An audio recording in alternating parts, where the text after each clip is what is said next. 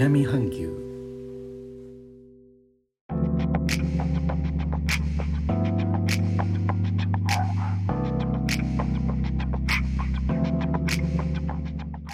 インドネシアから高野です。日本との間約6000キロジャワ島中部の古い都ジョクジャカルタからお送りしております。日本とは一味も二味も違う東南アジアのライフスタイル声でお届けします。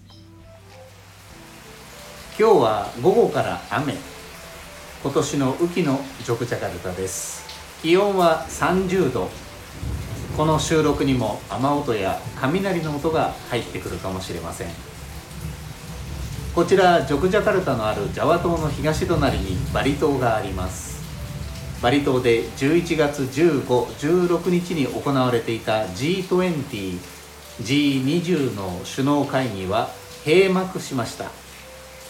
16日にはポーランドへのミサイル着弾のニュースがあり影響が心配されましたが首脳宣言は採択されジョコ・ウィドド大統領から来年の議長国インドのナレンドラ・モディ首相に議事進行で使用する小槌が引き継がれました。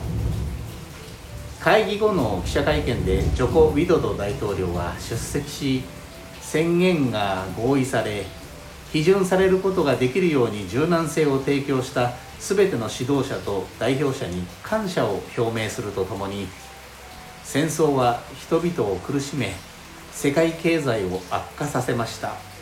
世界経済はパンデミックのためにまだ脆弱であり食糧危機エネルギー危機潜在的な金融危機のリスクをももたらしています。と述べています。ということで改めまして皆さんこんばんは高野です。お元気ですか？お元気よ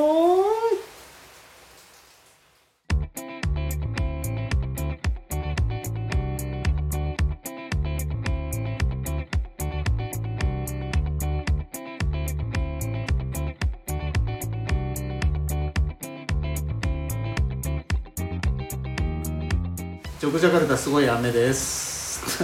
もういやこれが雨季のインドネシアですね。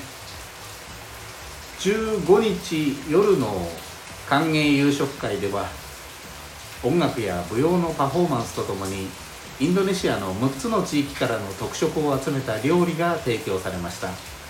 メインメニューで出されたステーキには西スマトラの有名な料理ルンダンのソースが添えられています。夕食会の様子ルンダンについては概要欄のリンクからご覧ください。